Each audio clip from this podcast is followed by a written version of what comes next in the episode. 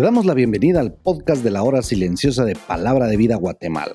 Es una gran bendición para nosotros poder compartir la palabra de Dios contigo. Te animamos a que puedas escudriñar el pasaje del día de hoy y descubras los desafíos que Dios tiene para ti.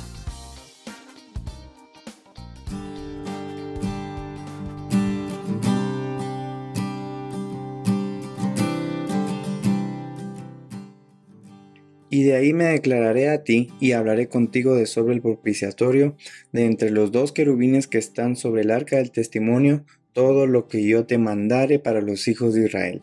Éxodo 25, 22.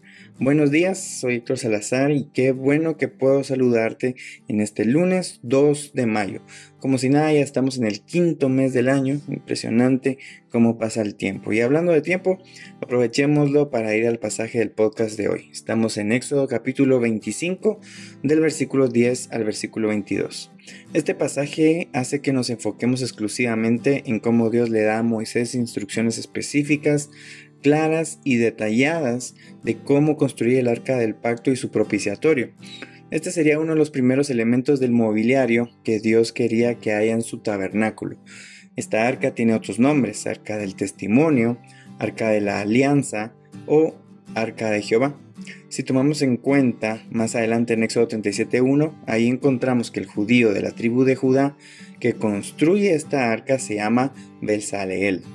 Ok, ahora el diseño se describe en codos, según versículo 10, pero en sí era un tipo de cofre que medía un metro y 15 centímetros de largo por 69 centímetros de ancho y 69 de alto.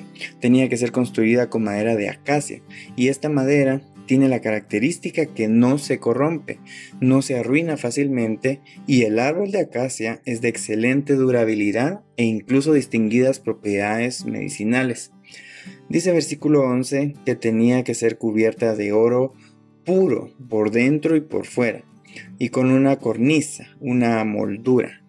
Versículo 12 dice que llevaría cuatro anillos, dos a cada lado, para que ahí se metieran las varas largas que dice el versículo 13 al 16.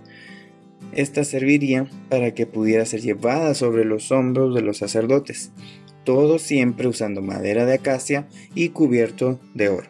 Entonces tenemos un arca, pero hecha de dos materiales. Si esta arca la comparamos con Jesús, existiría el simbolismo que la madera, que se le tenía que dar una forma, representaría su humanidad y el oro con el que se cubría representaría su deidad. Luego también vemos que el arca llevaría un tipo de tapa con un diseño especial. Claro, no vemos la palabra tapa, pero esta aquí en la Biblia se le llama propiciatorio. Por la palabra en su original hebreo se sabe que es una cubierta y justamente sería usada para que los pecados fueran cubiertos. ¿Ok? Ojo con eso. Los pecados del sumo sacerdote, los sacerdotes y del pueblo solo eran cubiertos, no eran quitados. Así que del versículo 17 al 21 se describe que llevaría las mismas medidas de largo y ancho, obviamente para que cazara sobre el arca. Pero en lo especial de su diseño tendría dos querubines tallados de una sola pieza de oro, con las alas extendidas, con una posición uno frente al otro, pero viendo hacia abajo, viendo hacia el propiciatorio.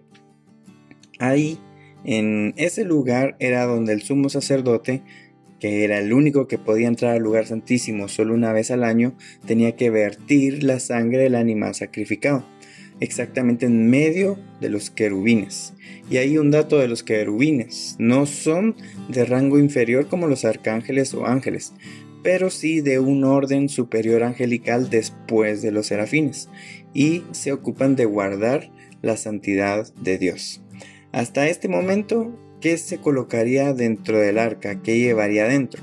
Versículo 16 dice, y pondrás en el arca el testimonio. Esa es la referencia a las tablas de la ley, una ley justa, buena y santa.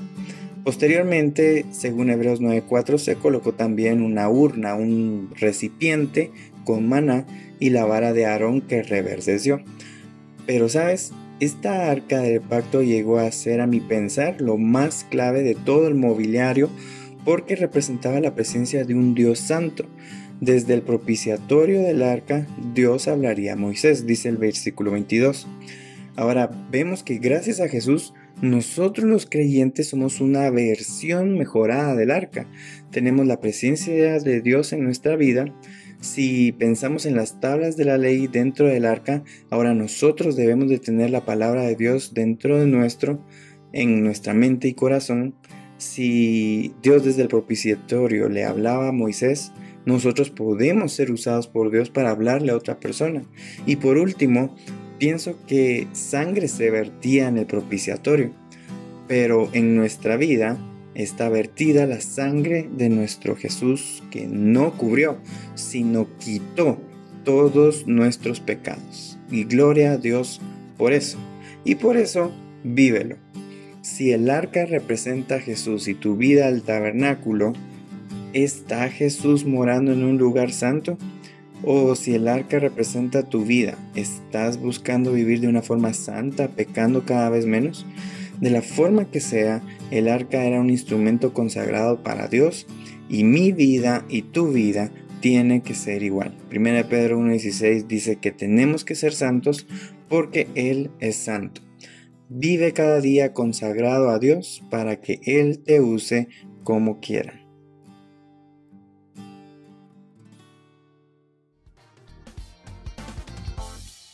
Queremos animarte a que puedas compartir este podcast con tus amigos y así poder crecer juntos en el conocimiento de la palabra de Dios. Síguenos en nuestras redes sociales para más información.